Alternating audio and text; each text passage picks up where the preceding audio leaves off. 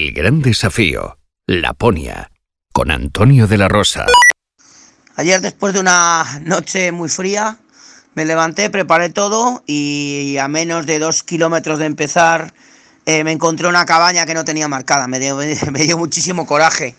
Porque bueno, lo, lo, bueno de la cabaña, aparte de que puedes dormir caliente y, y tal, porque, porque tienen unas pequeñas estufas, eh, pues pierdes poco tiempo en montar y desmontar tienda, te levantas eh, de una manera un poco más confortable y arrancas, arrancas en mejores condiciones. Pero bueno, es lo que hay, no la tenía marcada y me dio bastante rabia, pero, pero bueno, hay que seguir. Después intenté seguir algunas huellas de motos de nieve, ya que justo esta cabaña está en el límite del parque y hasta ahí puede llegar la gente con las, con las motos de nieve.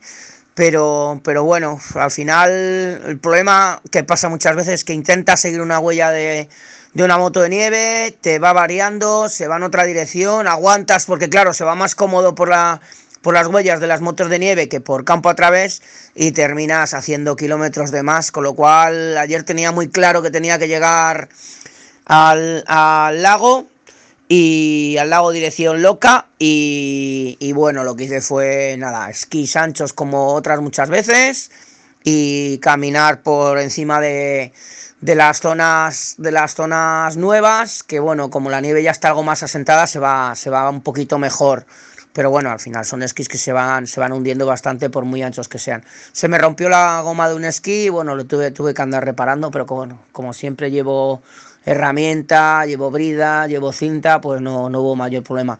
Y bueno, llegué por la noche al borde del lago y bueno, dormido, había unas cabañas privadas pero fuera de una de las cabañas había una pequeña sauna y bueno, me he metido dentro de la sauna. No, no tenía ningún sistema para, para calentar, tenía una, una, especie de calentador, pero, pero no sé ni cómo funcionaba. Pero bueno, mejor, mejor dormir dentro de la sauna y igualmente no tener que montar tienda, pues siempre es un ahorro de tiempo y de energías.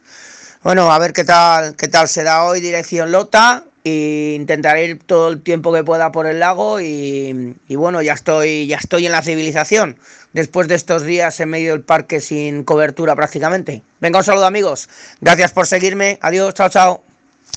Mañana, otro capítulo más de El Gran Desafío, Laponia, con Antonio de la Rosa.